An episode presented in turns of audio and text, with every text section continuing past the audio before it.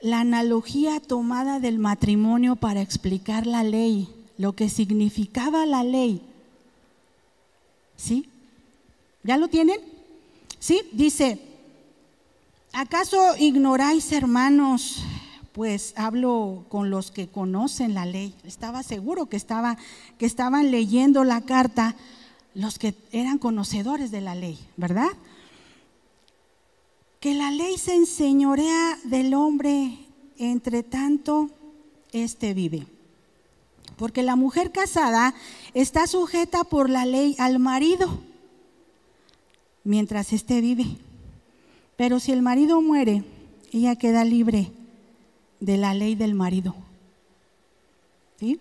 Así que si en vida el marido se uniere a otro varón, será llamada adúltera. Pero si su marido muriere, es libre de esa ley de tal manera que si se uniere a otro marido, no será adúltera. Es algo muy bonito esto y espero me quede tiempo para explicar. No llegamos ni al versículo 1, hermanos, ¿verdad? De lo que es la carta, pero ahorita. Ustedes me dicen cuánto tiempo me queda. Ahí, pastor, usted me dice. Diez minutos, muy bien.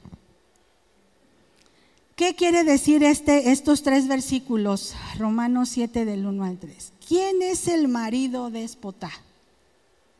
¿Quién es el marido de no no volteen a ver a los, las que están casadas a sus esposos, por favor, ¿sí? ¿Quién es el marido déspota y la mujer abusada? ¿Quién es, verdad? Aquí Pablo lo que les trata, la historia detrás de la historia de este pasaje, hermanos, es esta. El marido déspota es el pecado. Y la mujer abusada es tu alma. Eres tú mismo, tu alma. ¿Cuál es la única forma que tiene tu alma de casarse con otro? ¿Cuál es? Muriendo, aniquilando el pecado, desechando totalmente, ¿verdad?, al pecado. La única forma que tiene nuestra alma de casarse con otro es que muera el pecado, que sea aniquilado el pecado. En la vida real, obviamente, nosotros no podemos matar a nuestro esposo, ¿verdad? ¿Verdad, hermanas? No dijeron amén, hermanas. ¡Qué barbaridad! Ya me dieron la razón. No, no, ya. ¡Qué bárbaros! No, no, hermanas. ¡Qué bárbaras, hermanas! A ver, ¿verdad? Que voy a volver a preguntar para que yo creo las agarré dormidas, ¿verdad? En la vida real no podemos matar a nuestro marido. No podemos, ¿verdad que no? No podemos matar al marido.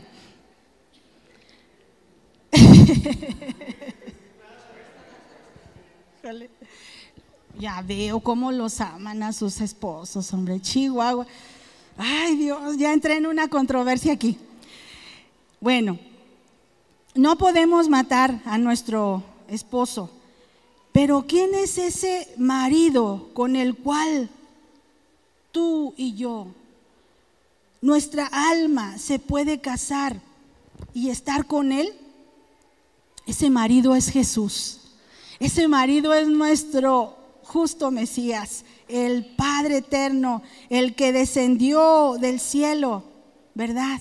Para que tuviéramos esa libertad. Jesús representa al marido bueno marido que todas queremos, ¿verdad?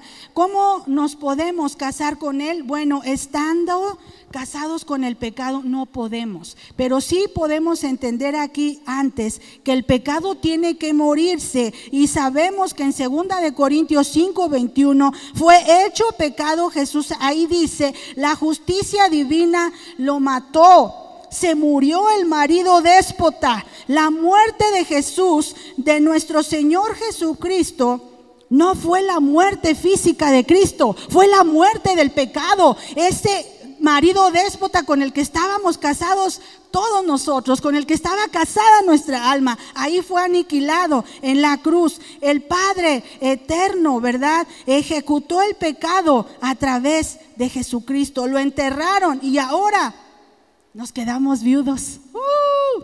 ahora sí griten. nos quedamos viudos. Pero Jesús, ¿qué creen? Resucitó y ahora Él es nuestro, nuestro esposo. Y ahora Él está casado con nuestro, nuestra alma. Puede darle un aplauso al Señor Jesús, hermano.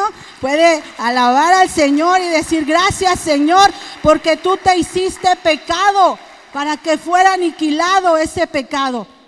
Y yo estar casada, mi alma estar casada contigo. Y ahora ese marido déspota ya no puede, no tiene en mí lugar. Ahora que Jesús resucitó, no como pecado, sino como sin pecado, ahora Él, ¿verdad? Y yo con mi alma me puedo casar con Él. Él se levantó, ¿verdad?, entre los muertos. Nuestra alma se liga al sin pecado legalmente. No pertenecemos más al pecado, hermanas.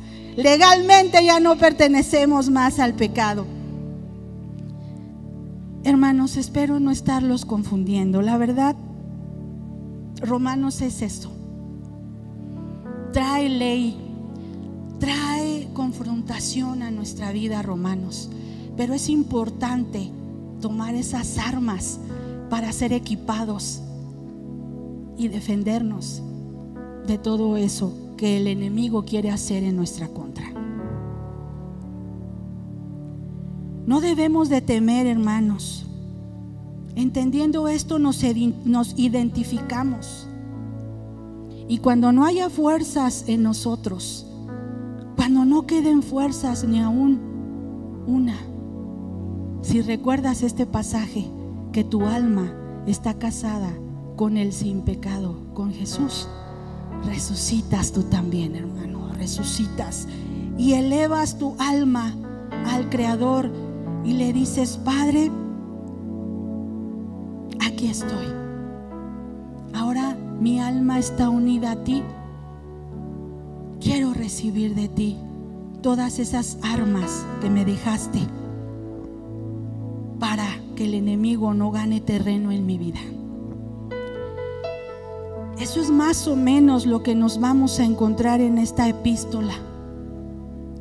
Espero que haya sido de mucha bendición. Pablo, siervo de Jesucristo, llamado a ser apóstol, apartado para el Evangelio de Dios. Para eso has sido tú también apartado, mi hermano. Para el Evangelio de Dios. Que Él había prometido antes de sus profetas en las santas escrituras. Les está diciendo a los romanos, esto no es nuevo.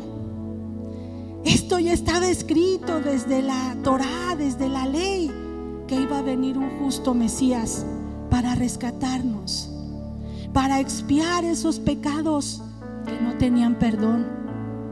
Los pecados de muerte ahora tienen perdón en Cristo Jesús. Y eso es lo que nos habla Romanos, que Él había prometido antes ¿verdad? Por sus profetas en las santas escrituras, acerca, Él siempre dándole lugar privilegiado a nuestro Señor Jesús, acerca de su Hijo, nuestro Señor Jesucristo, y les explica, yo sé que es del linaje de... ¿Quién podía ponerse a teologar con Pablo? Pablo, un erudito. Saulo de Tarso, un erudito antes de que Jesús se apareciera en su vida, él tenía, les dice aquí a los romanos, yo tenía mi propia secta. E implícitamente está ahí escrito en la carta. Yo tenía mi secta y yo me iba por el camino que yo creía correcto. Era una secta lo que yo tenía, pero en el camino a Damasco resucité. Resucité. Y ahí el Señor me enseñó el camino correcto del Evangelio y me dijo, me llamó por mi nombre, Saulo, Saulo. ¿A quién? ¿Por qué me estás persiguiendo? Saulo, ¿por qué? Cuando ya él son caídas esas vendas de sus ojos, él le dice, aquí, Señor, listo para predicar, listo para morir por ti, listo para ir por los gentiles, listo para lo que tú quieras, porque ya había sufrido antes. Pablo ya tenía un sufrimiento antes, porque no había conocido la verdad. Y eso se volvía una carga en su corazón por no haber conocido y haber hecho lo incorrecto delante de todos. Pero el más principal era delante de Jesús. Haber hecho lo que no quería el Señor, ¿verdad? Entonces es muy importante lo que explica aquí Pablo. Se está presentando a los romanos, aunque ya algunos lo, lo conocían, pero él se presenta y les dice, acerca de su Hijo nuestro Señor Jesucristo, que era del linaje de David según la carne, que fue declarado Hijo de Dios con poder. Cuando tú encuentres la palabra poder en, el, en la carta a los romanos, recuerda lo que te expliqué. Yo no tengo poder, sino del que viene de ahí arriba.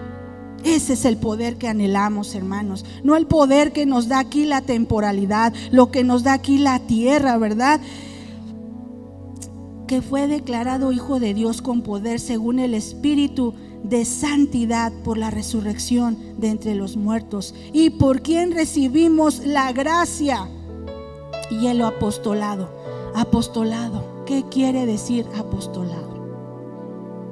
Aquel que es enviado a como un embajador para trabajar, no para alzarse el cuello y decir, ah, ah, ah, soy apóstol.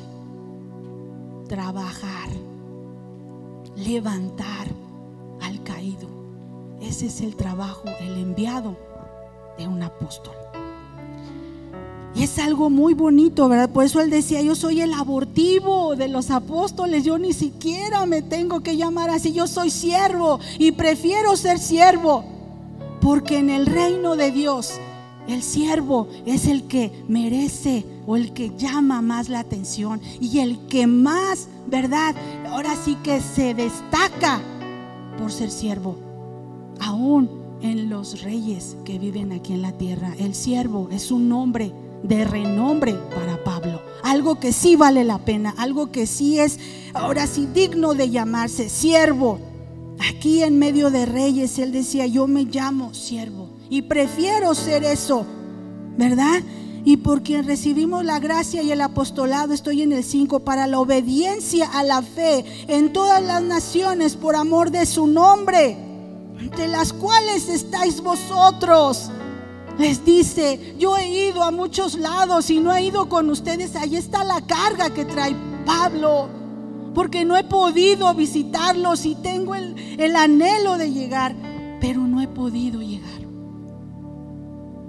Entre las cuales estáis ustedes, amados eh, eh, hermanos en Roma, llamados a ser de Jesucristo, a todos los que estáis en Roma, amados de Dios, llamados a ser santos, gracia y paz a vosotros de nuestro Padre y Señor Jesucristo. Vamos a ponernos de pie, hermano.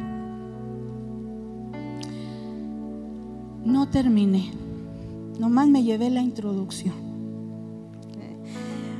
Pero sé que en tu corazón se despertó hoy algo, como se despertó en mí. Yo quiero, hermano, que levantes tus manos y le digas al Señor, Gracias, Padre.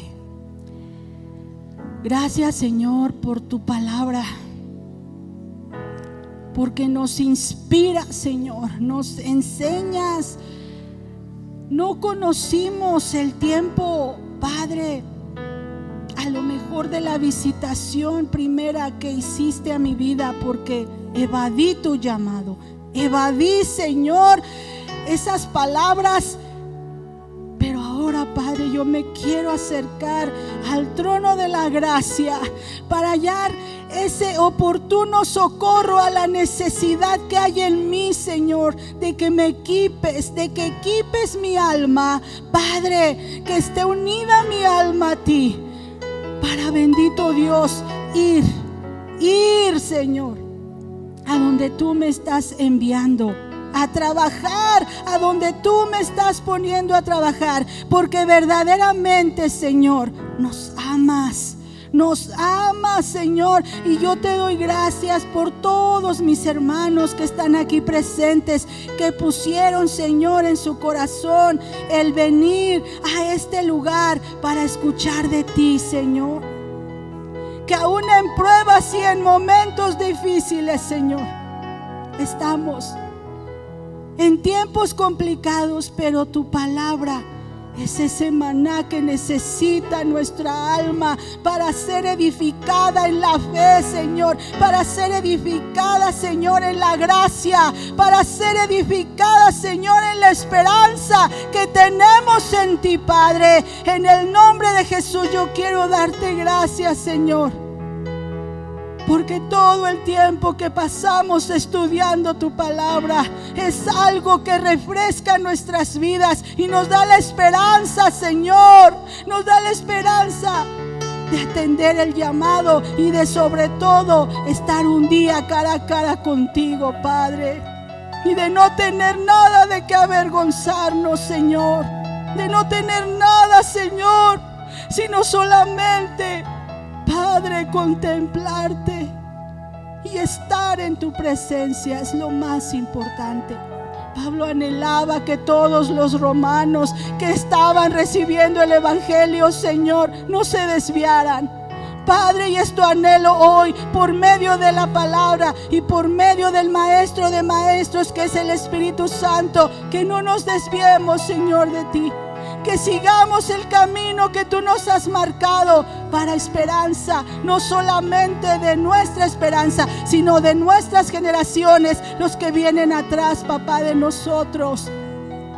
Hoy venimos delante de tu presencia con todo nuestro corazón para decirte, gracias Señor, gracias por tu palabra, gracias por amarnos tanto porque así como los romanos, Señor, tenían ideas, tenían pensamientos que los desviaban, así ahora está pasando, Señor. Hay mentes que se desvían porque como dijiste en Colosenses son filosofías que entran a las iglesias y los desvían de la verdad para provocar en ellos, Señor, solamente un enfriamiento. Y es lo que el enemigo quiere, pero yo sé que por medio de tu palabra, Señor, esas filosofías se rechazan en el nombre de Jesús y no penetran en nuestra vida, porque solamente, Señor, tu palabra es la que nos da vida. Santifícanos en tu verdad, Señor. Tu palabra es la verdad. A ti sea toda la gloria, precioso Señor. Recibe gloria, recibe honra en este momento, Señor. Nos ponemos en tus manos y te damos a ti gracias. Gracias, Señor. Gracias. Aleluya. Muchas gracias, hermanos, por escucharme. Gracias, Juanita. Estaba pensando, te recordé que vimos en un fragmento de una película o serie, no recuerdo bien. Una mujer de repente toma una mujer que no tiene nada, no tiene para comer y no tiene mucho dinero y debe muchos días de renta.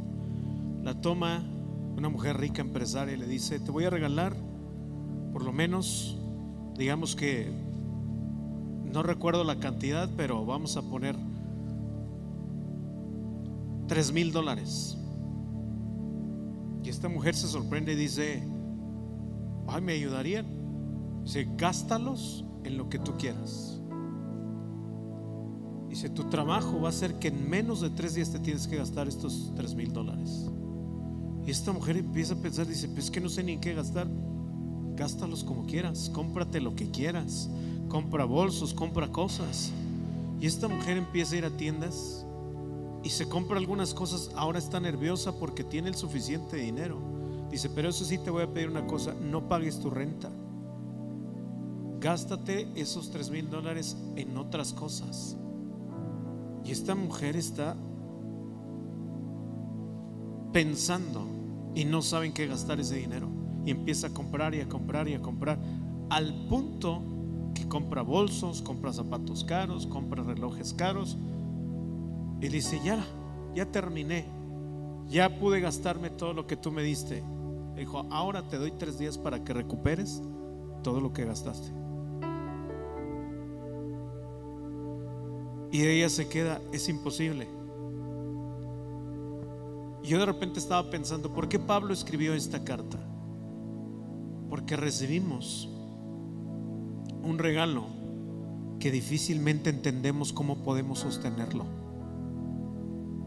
Por eso Pablo tuvo que dedicar tiempo para decirle a las iglesias y a la iglesia de Roma, recibiste un regalo. Y el regalo de Dios y el regalo, los tesoros de la cruz son amplios, son muchísimos. Pero el tema, ¿saben cuál es? Que somos la iglesia con suficiente como esta mujer, sin nada, que recibimos el tesoro del cielo. Pero el tema no es gastar, el tema es cómo vamos a sostener todo. Por eso está escrito Romanos. Porque Pablo empieza a decir que todo es sostenible a través de la fe y es, comienza a hablar Pablo las palabras claves que tú vas a encontrar en el libro de Romanos. En todas las cartas, tanto generales como en las cartas paulinas, las generales son las que no escribió Pablo. Eso es Santiago, Pedro, Juan, Judas. Esas son las cartas que no escribió, esas son las cartas generales.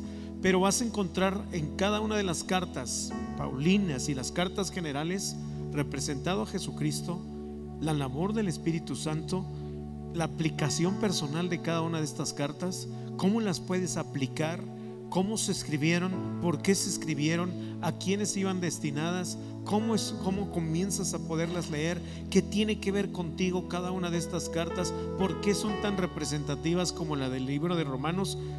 Todo esto es lo que vamos a estudiar. Todo esto es lo que tenemos que saber. ¿Cuál va a ser la aplicación personal de esta noche? Número uno, yo, yo hice mis anotaciones y dije, número uno, que Dios quiere traer reposo a través de su palabra. La primera palabra que soltó Juanita fue reposo. ¿Quieres saber descansar en su palabra? Tienes que poner tus oídos. Número dos, ahora que fuimos a Orígenes, Bob Source nos enseñó una de las palabras más importantes de toda la Biblia. Y se tardó un montón y nos aventó toda una predicación de hora y media que no se sentía nada más que en la columna vertebral.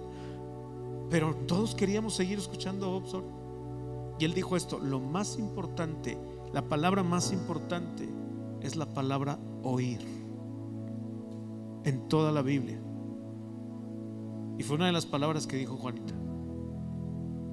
¿Quieres saber sostener todo el regalo, el regalo de la cruz y no ser un pobre porque una, ¿cuántos se acuerdan del... Había una caricatura cuando yo era niño, a lo mejor se van a acordar los cuarentones, se llamaba Ricky Ricón. Le decían el pobre niño rico, porque era rico pero no tenía nadie, tenía amigos. Y él se dedicaba a ayudar gente y era como un superhéroe con su dinero. Tenía tecnología. Pero a veces somos pobres somos pobres ricos, no conociendo todo lo que Dios nos ha dejado y cómo sostener toda esta bendición. Ven a estudiar Romanos, porque para sostener toda la riqueza del Evangelio, Pablo nos va a enseñar a través de la fe, de la justificación, de la redención. Pablo los va, los va a comenzar a aplicar durante toda la carta y nos ayudan muchísimo. Ahí tú te vas a dar cuenta, de verdad va a haber una liberación a través del Espíritu Santo, a través de la palabra. Por lo que vas a ir comprendiendo de la carta de Romanos. Entonces, prepárense. Gracias, Juanita. Y de repente estoy pensando cómo hacer los bosquejos, cómo hacer cosas. Ya, mi, mente ya trabajó, cómo sacar ideas principales. Vamos a hacer de esto una clase, buena clase. Entonces la próxima probablemente la doy yo, lo más seguro, para comenzar a darles este modelo. Hoy fue una introducción, por eso fue muy general lo que habló Juanita. Y hubiera podido pasarse tres horas aquí, Juanita, hablando de romanos, porque hay un montón de cosas acerca de eso. Para empezar, Roma era de las culturas en esa época más influyentes que hasta hoy en todo el mundo Roma ha sido influyente, para que todos, lo sepan, todos lo sepan. Entonces, tenía poder y sigue teniendo poder de influencia Roma, para que podamos comprender un poco. Pues familia, yo agradezco Juanita, de verdad, apreciamos todo. Pongan sus oídos, pongan su corazón. Y en la próxima clase de una vez prepárense, porque voy a pasar a algunos de ustedes a que den su conclusión de lo que escucharon. Así es que voy a decir, a ver, dame tu conclusión, Maritoña, dame tu conclusión, este, Diana, por favor, ven aquí. Porque no, es un culto, es una clase lo que vamos a tener aquí. ¿Sale? Hasta Alan, te voy, ven para acá y toca el piano, Alan. Sí, con mucho gusto. Pues bueno, allá atrás hay cena, hay molletes, no sean mala onda, compren por favor. La verdad es que necesitamos, estamos apoyando a través de esto. Espérate, todavía no acabamos, todavía falta la oración.